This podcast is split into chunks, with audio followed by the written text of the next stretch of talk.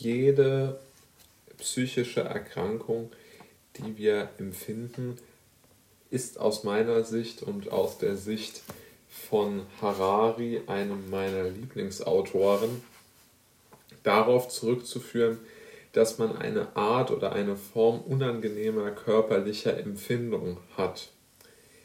Das halte ich wirklich für eine, für eine sehr interessante Feststellung. Harari führt, führt an, dass es zum Beispiel auf jeden Fall arbeits, also dass es auf jeden Fall depressiv machen kann, wenn jemand arbeitslos wird, weil er dann einfach große finanzielle und auch irgendwo existenzielle Sorgen hat. Aber nicht die Tatsache als solche macht uns depressiv als Menschen, sondern der, die unangenehme körperliche Empfindung macht uns depressiv, ja. Und das halte ich eigentlich für eine sehr, sehr gute Beschreibung der, der Situation. Denn es ist ja in unserer Identität, würde ich sagen, angelegt oder in unserer DNA besser gesagt, angelehnt, dass Glück ein Empfinden von Freude ist bei beständiger Abwesenheit von Schmerz und Leid. Ja? Und dann ist Unglück natürlich das Empfinden von Trauer mit beständiger Abwesenheit von Freude und angenehmen körperlichen Empfindungen. Und genauso äh, kann man das, glaube ich, auf sehr, sehr viele Lebensbereiche übertragen. Natürlich ist unser Gehirn und unser Streben danach ausgerichtet, dass man möglichst viel positive, schöne Dinge erlebt. Ja? Also in dem Bill of Rights steht ja auch so das Streben nach Glück drin. Ja?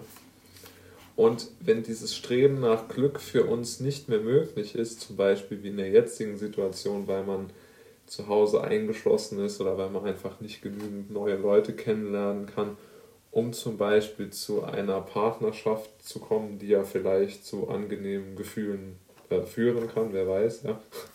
Aber ich glaube, genauso äh, ist das, ist dort Harari zu interpretieren. Und ich muss sagen, ich halte das äh, für sehr, sehr realistisch, dass diese negativen Gefühle einfach in uns angelegt sind. Und wenn sozusagen die Triggerpunkte für unsere negativen Gefühle gezogen werden, dann können wir uns so viel therapieren lassen, wie wir wollen. Wir werden es nicht schaffen, diese negativen Gefühle zu torpedieren. Ja? Das halte ich wirklich für eine gute, für eine sehr, sehr gute ähm, Idee und für eine sehr gute Bemerkung. Vor allen Dingen auch, äh, was äh, Harari vielleicht noch kurz anzumerken versucht, ist, dass er auch äh, unterscheidet zwischen Erregung und Ruhe. Das bedeutet, dass wir unterscheiden sollten, ob wir uns jetzt in der Phase der Eroberung von irgendetwas befinden, egal ob es ein Job, eine Freundin, was auch immer ist, Geld oder Macht oder Ruhm, oder ob wir uns in einer Konsolidierungsphase befinden.